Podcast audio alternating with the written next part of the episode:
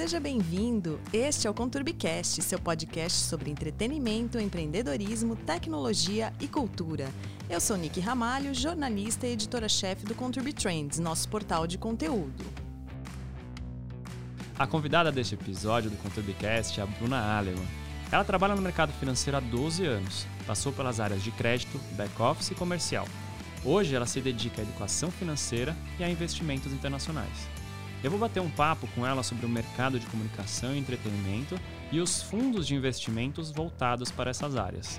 Vou falar um pouco sobre a pandemia e como ela está influenciando todas as movimentações desse mercado.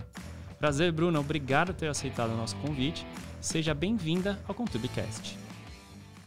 Imagina, eu fico feliz, é uma honra poder participar e agregar bastante nesse conteúdo. Acho que é bacana o pessoal saber entender e também tirar aí uma lição, né, do que, que vai acontecer, quais são os próximos passos, como que o mercado pode reagir e alguma oportunidade também espero que eu traga para alguém. Ah, ótimo. Então vamos começar com uma pergunta polêmica já, né? Dentre as áreas que mais sofreram com a pandemia, uma delas foi a comunicação. Sim. Uma porque a gente parou de ter os eventos presenciais, então a gente pode falar desde os corporativos então a gente fala de feiras, a gente fala de eventos mesmo, que o pessoal faz de confraternização, é, ou eventos com artistas. Sim. Tem milhares, a gente nessa parte do entretenimento, sem falar de televisão, que muita a gente está vendo na Globo, por exemplo, a novela de 2012, é. E fazendo gente... mais sucesso que atual. Tá vendo? Tem umas loucuras que foram acontecendo de reprises, porque a gente não pode produzir, estar presente na produção. Uhum. É, então, por que, que você acha que essa área teve tanto impacto com a Covid? Obviamente, por tudo isso que eu estou falando, mas por que, que ela não estava tão preparada para passar por isso no ramo financeiro? Olha, na verdade, eu vou te falar principalmente em questão empresarial, né?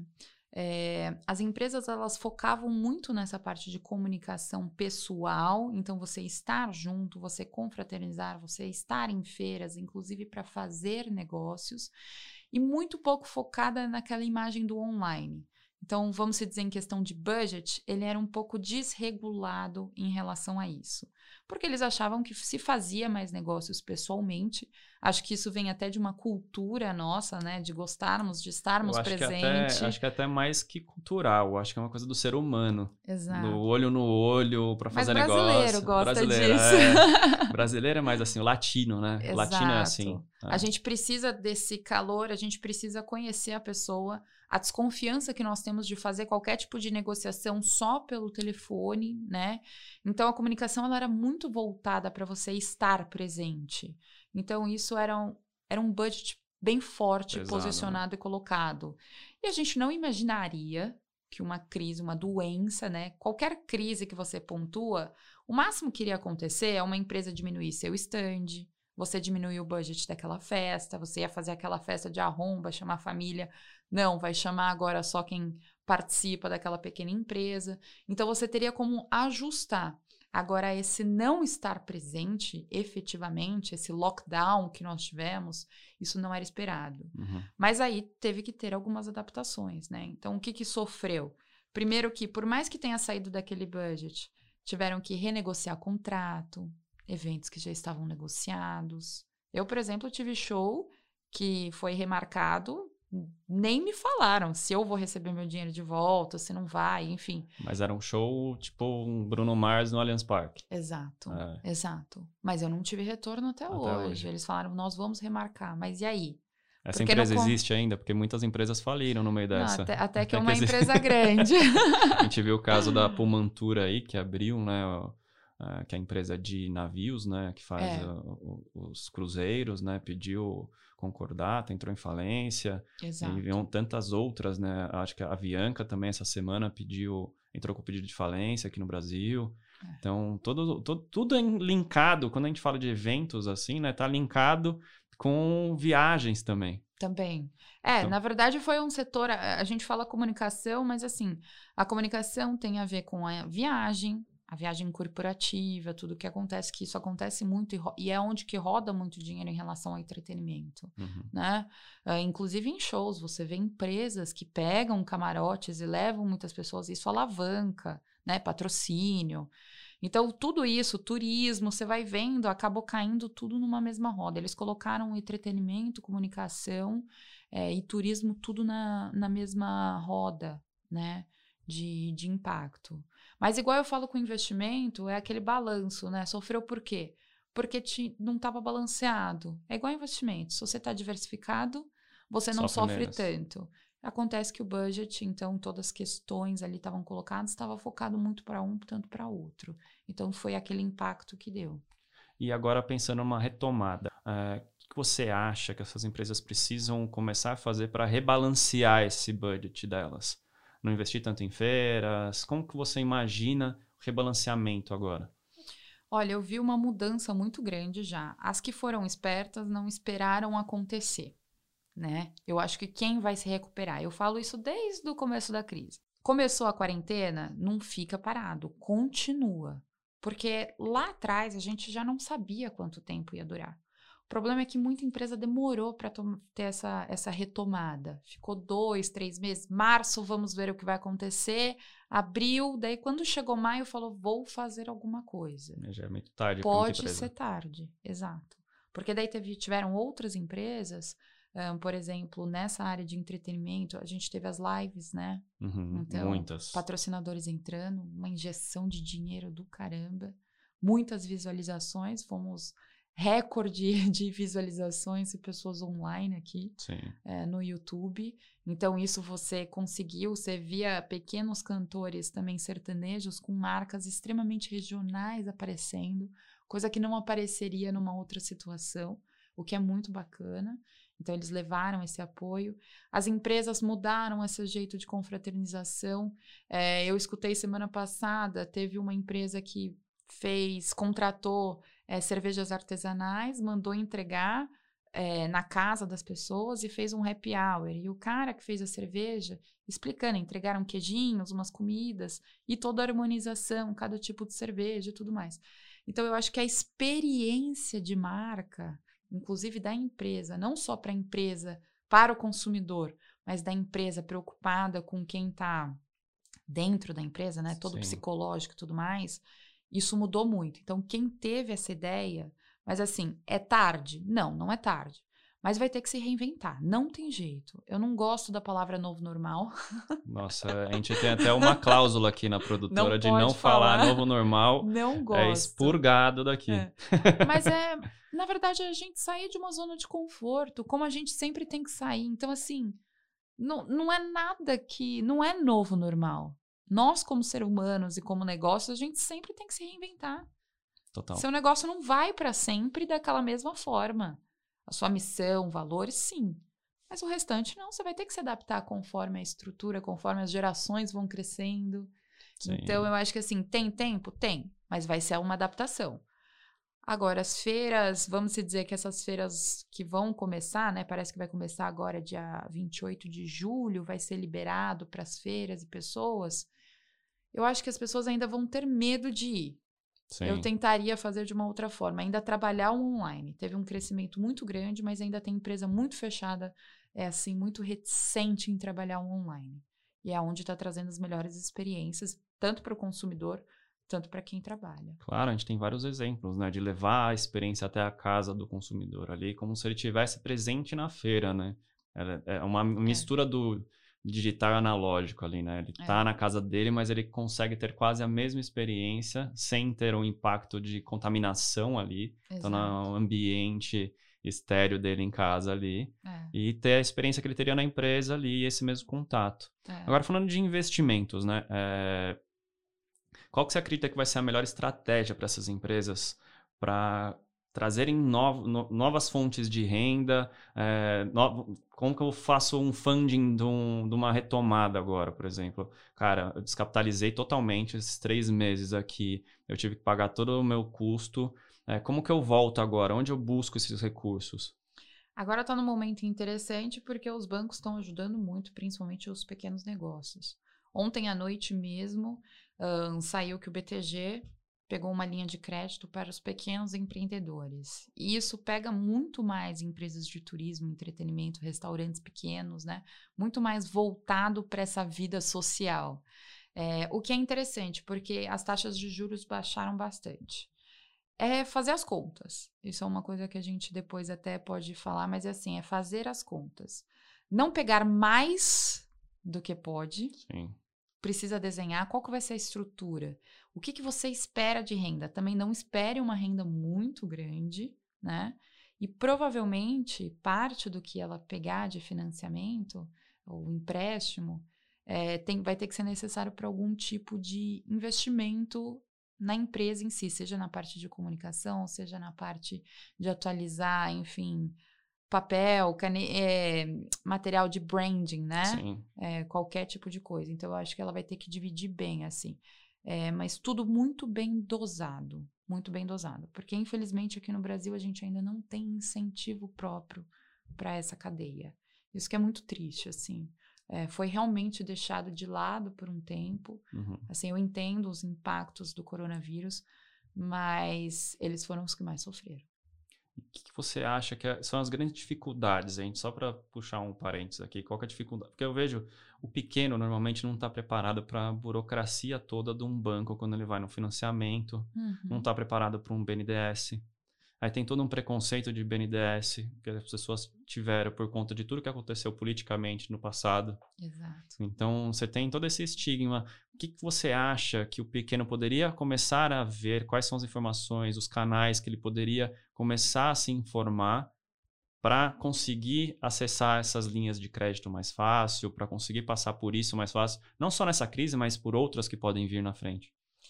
Ó, a primeira coisa eu sempre falo, quando você vai buscar qualquer tipo de informação, vá, por mais que a gente goste ou não, não vamos falar em questão de governo, Uhum. é Banco Central. No Banco Central tem todas as informações de crédito e tudo mais. Ali você não se sente enganado, Uhum. né? Por como funciona, como não funciona, como é a regulamentação. E lá é muito educativo, assim, o jeito que eles mostram. Então é muito bacana. É que nós não temos esse hábito de fazer. Quando a gente vai pesquisar alguma coisa, você vai atrás do seu banco, você vai atrás de alguma informação. Vai no fácil, né? Exato. Lá é muito educativo, para ele saber. Por quê? Existem só de BNDES, ou Finamp, Finimp, enfim, tem um monte de coisa. Existem mais de 40 tipos de financiamento. Então, assim, são muitos. E hoje eu vou te falar, o mais barato, infelizmente ou felizmente, é Banco do Brasil. Porque ele não tem taxa de intermediação, porque ele é banco público. Público. Então, muitas das empresas têm muito dinheiro. Por que, que o Banco do Brasil é muito grande? Por conta disso. Ele é que tem a maior gama de produtos voltado para o pequeno empre- empreendedor. Não só empreendedor, agricultor, tudo. Ele que financia a maior parte. Por quê? Porque não tem um banco médio, nem um banco grande consegue competir com a taxa de Banco do Brasil. O ponto é que as linhas são menores Sim. né? Então, por exemplo, o cliente sempre pega como uma primeira opção e depois vai para o banco grande para poder pegar. Isso é você utilizar a inteligência. Procure a taxa mais baixa E vai e, negociando. e vai negociando, e depois, se você precisar de mais, você pega uma taxa mais alta em outro lugar. Mas agora é redução de custo. Total. Redução de custo. E aprender. No, banco, no site do Banco do Brasil tem todas as informações. Você coloca lá. Se for equipamento, por exemplo. Você tem um, um Finimp, Finamp, acho que é Finamp. Enfim, tem uma estrutura. Tem para equipamento máquinas, tem para isso, tem para Você aquilo. consegue até cartão de crédito para comprar equipamento. Cicobi. É, Cicobi faz Tem. muito isso, você tá vindo. é. É. Cicobi também, que são cooperativas. Vale muito a pena. Tem, muito, tem muitos lugares para pesquisar isso, né? É um Tem. assunto muito amplo, né? É. E falando do Banco do Brasil, né? A gente tem as leis de incentivo. E normalmente Uhum. elas também estão atreladas ao Banco do Brasil, Sim. por conta do incentivo. Então Sim. você é, você é incentivado, abre lá sua conta no Banco do Brasil também. Também até, até por isso eu acho que ele continua sendo grande, assim, É. e as taxas são menores. É. Falando de lei de incentivo e o mercado de entretenimento, né? A gente tem Lei Rouanet, tem Prodave, Polêmicas. tem várias. Acho legal a gente esclarecer aqui. Eu acho que é um assunto que, assim, qualquer posição que a gente tomar, a gente vai tomar porrada. Vai. Mas o que eu sempre falei desde o início da minha carreira é que a gente nunca pode depender do, do governo para fazer o entretenimento que a gente consiga vender. Exato. O governo tem que sustentar aquele produtor cultural que não consegue vender o seu negócio, que não consegue é, chegar numa Globo, por exemplo, para vender sua série. Ele é. faz um documentário, ele vai passar num futuro que é educativo. O, grande público não vai consumir aquilo daquela maneira e ele precisa pagar suas contas. É. E é aí que o governo entra. Só que o que acontece? Vira uma brecha na Lei Rouanet para você usar qualquer tipo de, de ação de entretenimento incentivada. E aí virou um vício de mercado. Então é. a empresa, para ela entrar no seu negócio, para entrar no seu empreendimento ali, eu falo empreendimento e produto, como uma série, ou um, um filme, ou um espetáculo, a empresa pede para ser incentivada para o dinheiro não sair do dinheiro do marketing dela, é. por exemplo. Exatamente. Tem um vício já de mercado disso. Tem. Me conta um pouco mais, você que trabalhou no off, viu também esse lado, eu acho interessante é. isso. Trabalhou no canal off, fala de finanças, teve do outro lado da mesa também. O é, que, que você acha desse mercado? Você acha que em algum momento a gente vai saber realmente diferenciar o que é produção cultural de show business? ah. Peguei pesado. o pessoal vai me massacrar, já tô acostumada. Algumas, mas eu acho é. que a gente tem que se posicionar de certa ah. forma, e foi o que você falou. Qual a experiência que eu tive? Infelizmente, é, muito desses pequenos, tanto o show business quanto é, esses vídeos, essa arte, ela vai ter que partir do princípio que ela precisa de uma iniciativa privada, infelizmente. A lei Rouanet, de certa forma, ela está viciada. Você conseguir ela é muito difícil. Sim. Eu tive isso na pele, assim, sentindo mesmo. Foram dois projetos. Tinha um projeto de um pai um, que ele, o filho dele tinha problema cerebral, deficiência, mas ele viu na corrida que o menino, ele fez um equipamento com cadeira de rodas e tudo mais, que ele corria e o menino ia sentado na frente. E a gente ia transformar isso num documentário na história dele e tudo mais. Não passou na Lei Rouanet. Foram três anos tentando, tentando. passar. Não passa. Essa produção amadora não, não passa. passa.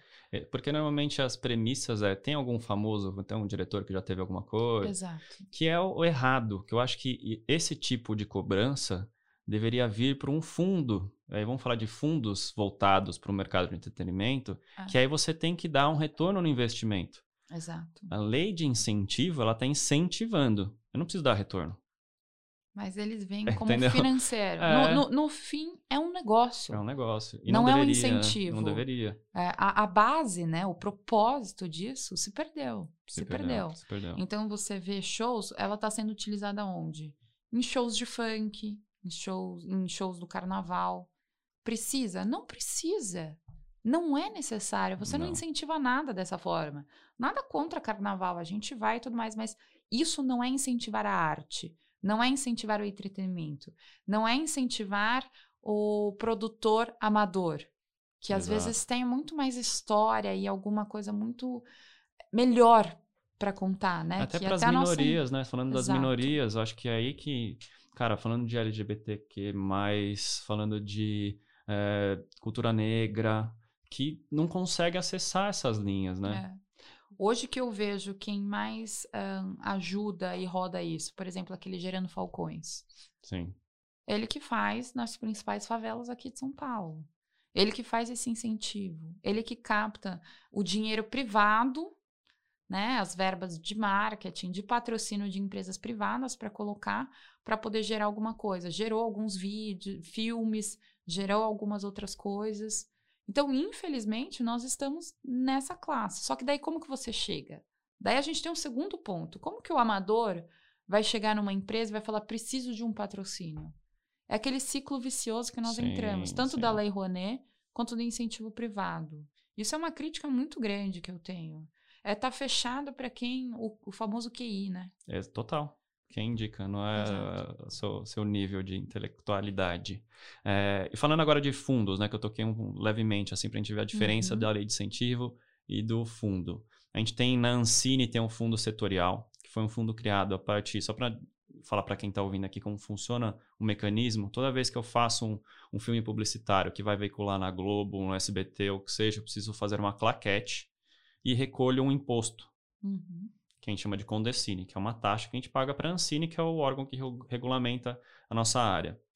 A partir desse, é, desse Condecine, eles tiraram uma verba para fazer um fundo de investimento para o setor, chama Fundo Setorial do Audiovisual, que é o, fundo, é o FSA. E o fundo setorial, ele sim dá o dinheiro, não é incentivado. Então, como um fundo, ele tem o dinheiro, te dá o dinheiro para produzir e ele cobra um retorno em cima daquilo. Que eu acho que é um caminho para o show business. Que é uma coisa que lá fora funciona muito bem. É. Nos Estados Unidos o mercado funciona desse jeito, tanto em, no privado, então tipo eu gosto de cinema, eu vou investir em privado, mas eu não vou dar dinheiro direto pro cara. Eu dou dinheiro no fundo e o fundo gera esse, dinhe esse dinheiro e o filme. É. E é uma coisa que aqui o mercado ainda não tem isso tão, tão feito, porque o fundo setorial foi pro lado político e se perdeu também. Sim porque estava com o órgão do governo.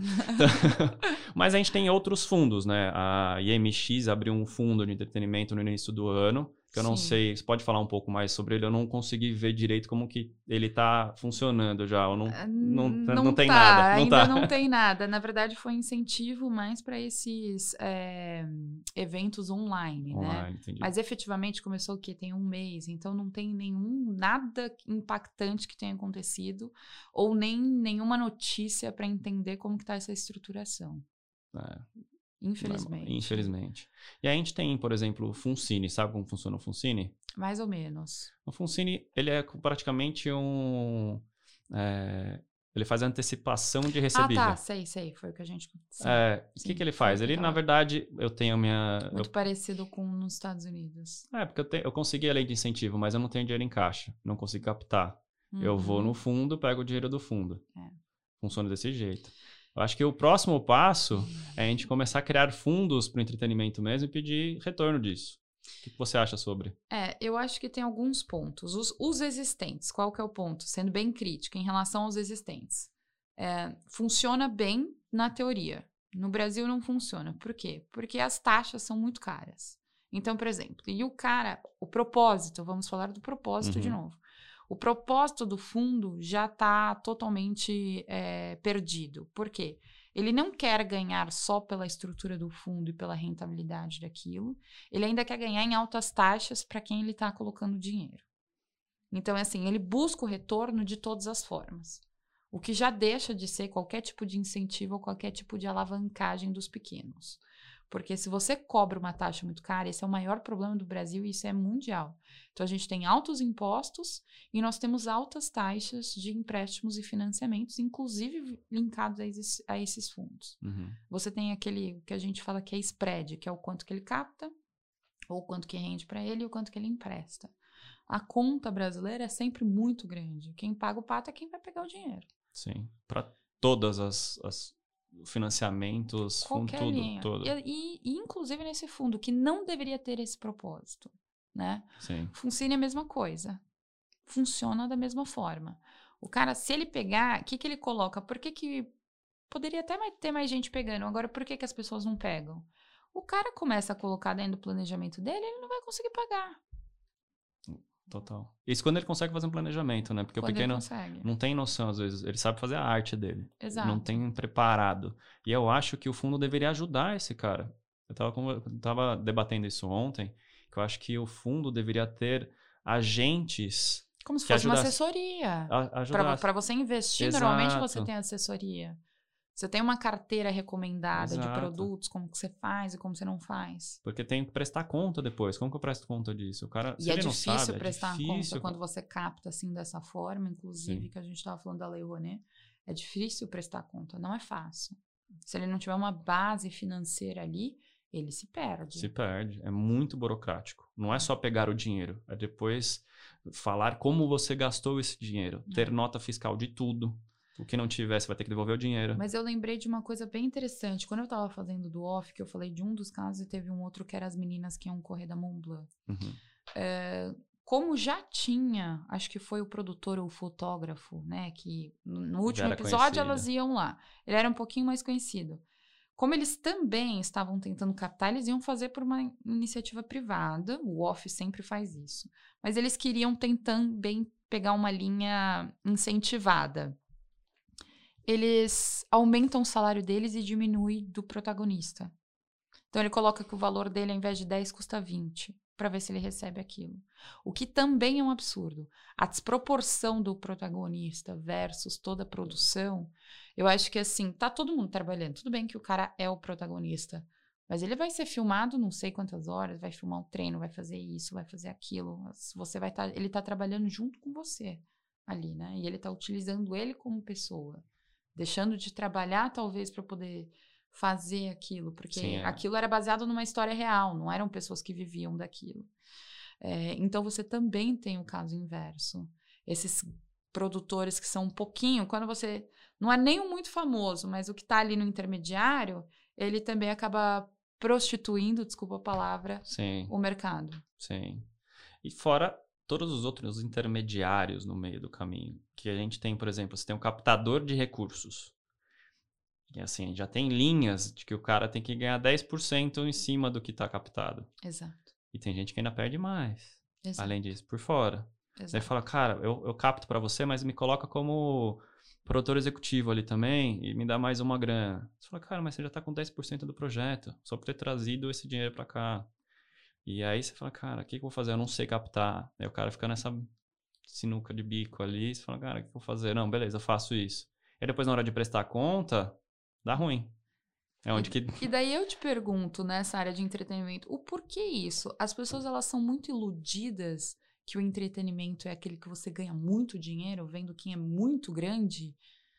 Ou oh. porque eu sinto uma falta das pessoas que gostam da arte e o entretenimento em si. Eu acho que assim, tem tanta gente que do nada ganha muito dinheiro que aquilo vira um. deslumbra, sabe? Entendi. Quando você vê um youtuber que, tipo o Whindersson Nunes, é. que é um fenômeno, ganhou milhões. Aí você fala, cara, eu quero ser que nem esse cara. E você acha que o caminho vai ser fácil para você. Você acha que o Whindersson da noite pro dia virou o Whindersson. Não sabe que o tanto de coisa que ele teve que fazer, tanta, tant, tantos caminhos diferentes que ele teve que percorrer até chegar lá. Uhum. Quanto ele sofreu para aquilo. Então, rola muito deslumbramento da, da, da, nossa área. Tanto que é uma coisa que até prego aqui, eu falo, cara, se você vai ver um artista na sua frente e vai pedir autógrafo para ele, você não serve para trabalhar na área. Porque, cara, todo, você tem que tratar, todo mundo é igual. É verdade. E aqui tem muito ego em cima. E eu, quanto mais inflado o ego, mais o cara acha que tem que ganhar. Uhum. E aí ele quebra todo o sistema. Se perde. Se né? perde. Se, se perde. perde. Porque ele quer ganhar muito com tudo. Em vez de fazer vários projetos legais, ele quer fazer um só para ficar milionário com um projeto. É. E aí o negócio cai por água abaixo, entendeu? Essa que é a, duas grandes diferenças em relação ao mercado internacional, tanto em relação a fundos, Sim. que os incentivos são muito, eles são assim, tanto fundo quanto incentivo, eles são reais mesmo. E eles buscam trazer a taxa de juros o mais baixo possível porque é a cultura do consumo, consumo de qualquer coisa, consumo de entretenimento, consumo de alimentação, consumo de produto, consumo de, de arte, de shows, de, de tudo, tudo, de, de tudo. tudo. Você precisa manter aquela, a, eu falo que são as engrenagens. Eles precisam que as engrenagens se mantenham rodando constantemente. Então eles Exato. precisam incentivar aquilo. Lá né? tem aí que o grande dificuldade, a dificuldade do brasileiro é que ele não vê como uma indústria. Exato. Eu acho que assim, a gente não tem essa, essa mentalidade corporativa dentro do entretenimento de entender que é uma indústria. E como que funciona a indústria? O que, que regulamenta a gente? Como que funciona isso na, na cauda longa, né? Como que a gente produz isso e seja sustentável por muito tempo? Você vê muita produtora começando, faz um filme e quebra no ano seguinte, porque não Exato. conseguiu é, fazer a prestação de conta, teve que devolver o dinheiro de incentivo, quebrou. Exato. Tem, tem várias que acontecem isso, várias, vários. Porque as pessoas não estão acostumadas a trabalhar como indústria. E nos Estados Unidos, se você comparar os fundos que tem de, de entretenimento e, e, principalmente cinema, que é uma coisa gigantesca, tem é. vários fundos que trabalham. Você nem tem notícias desses fundos, que são muito de private equity, que são as pessoas que é. vêm para dentro ali e só gerem. Você nunca vai. Não tem nem gestora para isso, e acontece muito isso nos Estados Unidos. É. Só que acontece, os juros é baixo, né? Que é uma coisa que não existe no Brasil para nada, nenhum produto aqui tem juros baixos. Só a taxa de juros do Brasil cai, porque de resto. De resto, não contra... Ninguém é nem... viu o impacto. É assim, é que nem fala que abaixou o preço do, do petróleo. Aí você chega no posto de gasolina, aumentou. Aumentou. Eu não sei onde que baixou. Você fala, cara, é o mesmo sentimento que você tem quando você vai negociar taxas de juros, né? Exatamente. Isso é muito bizarro no Brasil. E quando você vai para um cinema nos Estados Unidos, por isso que eles têm uma indústria muito forte. É. Então você pega um filme de baixo orçamento, tipo Deadpool, vamos falar de filmes conhecidos. O Deadpool teve um orçamento de 50, se não me engano, foi 58 milhões de dólares. Tanto que o Ryan Reynolds falou zoando, cara, é o preço do catering, que é a alimentação, de um filme do Avengers. É. Que tipo, Exatamente. Avengers gasta 500 milhões para fazer o filme. É. Só que retorna 2 bi. É. Por quê? Tem toda uma máquina por trás que faz aquilo dali funcionar. Tem todo um planejamento. O cara não vai fazer em uma semana. O cara fica cinco anos planejando. Ele vai atrás de todos os mecanismos de sucesso para dar certo, os atores. É. Tem todo um caminho financeiro por trás daquilo dali. Não é só o entretenimento. E ele tem umas bases também, né, que ajudam. Então, acho que em todos os sentidos, fazer a criança consumir. Ele vai criando uma rede que sai do entretenimento e vira para todo tipo de consumo. Total. Uma camiseta, é isso, é aquilo, são frases. Eles 300 conseguem fazer licenciamentos. isso. É. Isso que a gente falou de grandes, mas o que tem, por exemplo, você vai em Nashville. O que tem de cantor lá que ganha seus 5 mil, 6 mil dólares é, por mês e tá feliz, tá cantando, tem CD, tem gente que consome. Ele tem incentivo, ele ganha, entendeu? É, você tem incentivo de todas as formas lá. Você tem locais, tem locais que estão abertos para isso, que sempre recebem, que você consegue fazer alguma coisa. Então, lá tá, realmente a estrutura funciona, o propósito, o pagamento e a estrutura de incentivo, independente da forma, se for fundo ou incentivo por si só. Tanto que o governo nem entra muito nisso. Não. Tem. Foi o que eu falei, o governo nem precisa entrar muito nisso. Se já o incentivo privado Uhum. for verídico, né, que no Brasil Ah. a gente duvida, infelizmente, mas é a Sim, realidade. É a realidade. É a Infelizmente. realidade. Infelizmente. Eu não conheço ninguém que venha falar pra mim, nossa, eu consegui fazer um negócio, fui lá, fui atrás. Não conheço. Teve algum produtor famoso, algum fotógrafo, fotógrafo que seja. Se o fotógrafo já for famoso, você consegue. Se não for, esquece. Porque é isso, essa cobrança de ROI, né? O retorno do investimento. Se eu tenho alguém famoso, as pessoas vão se associar e aí eu vou conseguir vender. Só que não é esse o pensamento, né? Por isso que eu falo, tem que virar muito a chavinha do que é produção cultural do que é show business. Exato. E o show business se sustenta sem as leis de incentivo. Porque eu tenho bilheteria, eu tenho É. licenciamento, eu tenho vários mecanismos para gerar receita para bancar o que eu fiz. O produtor cultural não. Ele mal consegue se sustentar num teatro, fazer uma apresentação com bilheteria. Como É. que ele paga as contas? O cara tem conta de luz também para pagar.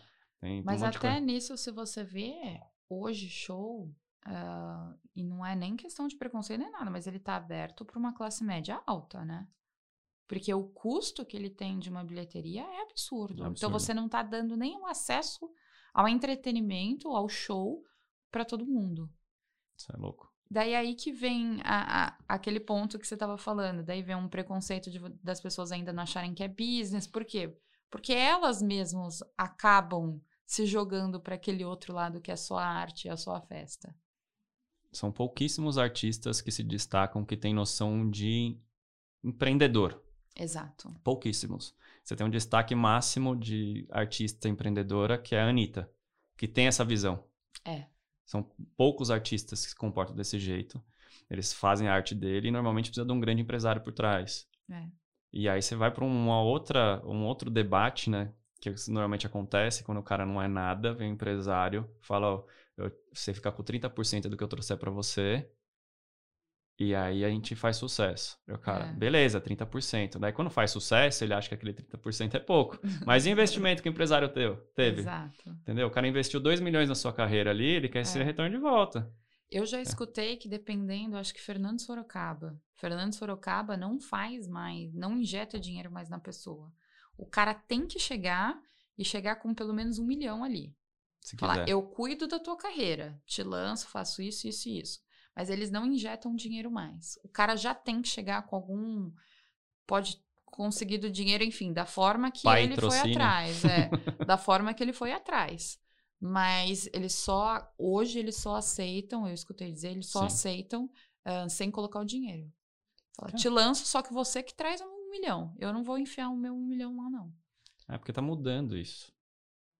E é, e é mais fácil até pro artista depois, porque ele fica o rabo preso com outro cara, seja o patrocínio, ou que ele consiga empréstimo no banco, com, que é acaba- difícil. É, ele tira a responsabilidade. Tira a dele. responsabilidade, porque daí o cara vai querer cobrar ele. É. Porra, e aí? Cadê? Minha carreira? E olha É. que eles são ótimos ahn, gestor, não é gestor, né? Produtores, enfim, Sim, sim. empresários. É, se for no início de carreira do Luan Santana, eles que fizeram o Luan Acho Santana. que foi Lua Santana, Gustavo Lima, Lima, né? é, teve algum, alguns, alguns cases Eles de sucesso. Marília Mendonça. Acho que Marília Mendonça foi outro escritório. Foi Foi, outro. Work Show. Ah, é, verdade. foi outro. Que também faz mais ou menos esse modelo, mas eles injetam dinheiro. É. Mas ele é, que é o escritório da Marina Mendonça, Mari Maraíza, Ah, Zé Neto tá. Cristiano. Que são os três grandes escritórios, né? O, o Sorocaba, FS, Shows, a Audio Mix e o Work Show. São esses O grandes. do três Jorge grandes. Matheus não tá aí. Jorge Matheus Jorge não Matheus lança é, mais, é, né? é Audio Mix. Ah, é É Audio, Audio Mix é deles. Entendi. Que é dona do Vila Mix, do BBQ Mix e tudo que vem com mix do lado ali. Por isso que é Audio Mix. Entendi. E é deles, né? Eles são É. sócios, tem vários outros parceiros, né? É. Dentro do negócio, que é muito grande. Hoje em dia é uma máquina. Eles foram os que mais deram certo no online hoje, eu acho. Uhum. Porque quase toda semana tem um evento deles É. acontecendo. Exato. É. Mas daí o pequeno, né? Isso que eu falo. Tudo bem, o YouTube tá lá, a estrutura tá lá. é Agora é melhor porque é uma estrutura de graça e tudo mais. Mas o que tem de cantor bom por aí, sabe? É, Sim, é Às vezes é difícil, bom ter é essa diversificação. Acho que no Brasil é esse 880, ou o cara fica muito famoso, ele não consegue sobreviver, ele desiste. Que é o que a gente não vê no exterior. E como você acha que a gente poderia mudar? Primeiro começando a mudar a cabeça de uma maneira geral, geral. né? É. Acho que é a mudança, a mudança de, de paradigma aí mesmo, né? É tipo, é, cara, como que a gente muda essa mentalidade de ajudar o pequeno? Porque a gente não tem essa mentalidade com nada na vida, na real. A É. gente, eu sempre falo, é, você tem que fake until you make it. Por quê? Finge até você virar alguma coisa. Porque quando você tá na crista da onda, ou você finge que está na crista da onda, as pessoas querem navegar com você. É, Se você tá embaixo e ninguém te conhece, ninguém quer. exatamente. E funciona muito isso com com a gente. Então, ninguém te empurra para subir. As pessoas te empurram para baixo quando você tá lá embaixo. É. Então, é muito de fingir que você tá lá em cima para as pessoas acharem que você. E por isso que as pessoas, a gente tava falando até antes de gravar aqui, das aparências, né? De, É. Tipo, como que as pessoas pagam tanto para aparência, estão falidas, mas estão comprando carro importado, estão fingindo que estão numa casa grande Financiado. financiada. Você fala, cara, o cara tá fingindo que tem uma vida que não é real, entendeu? Só pra Exato. mostrar que ele é aquilo dali pra tentar. E nos Estados Unidos você vê que isso não é desse jeito mais. Na Europa não é mais desse jeito também. Por que, que a gente tem essa, eh, essa visão ainda? E aí eu acho que a gente pode passar pro próximo podcast e falar da geração, da geração que tá vindo agora, É, virando consumidora, que é a geração Z. E falar de finanças e geração Z. isso. Maravilha, Bruna. Muito obrigado por esse bate-papo. E aguardem o próximo episódio com a Bruna. O assunto é sobre a geração Z e como ela vem lidando com esse mercado. Não percam. Gostou do nosso bate-papo? Então ouça esse e outros episódios no Spotify, na Apple Podcasts, no Deezer, no SoundCloud, no Stitcher ou em outra plataforma de sua preferência.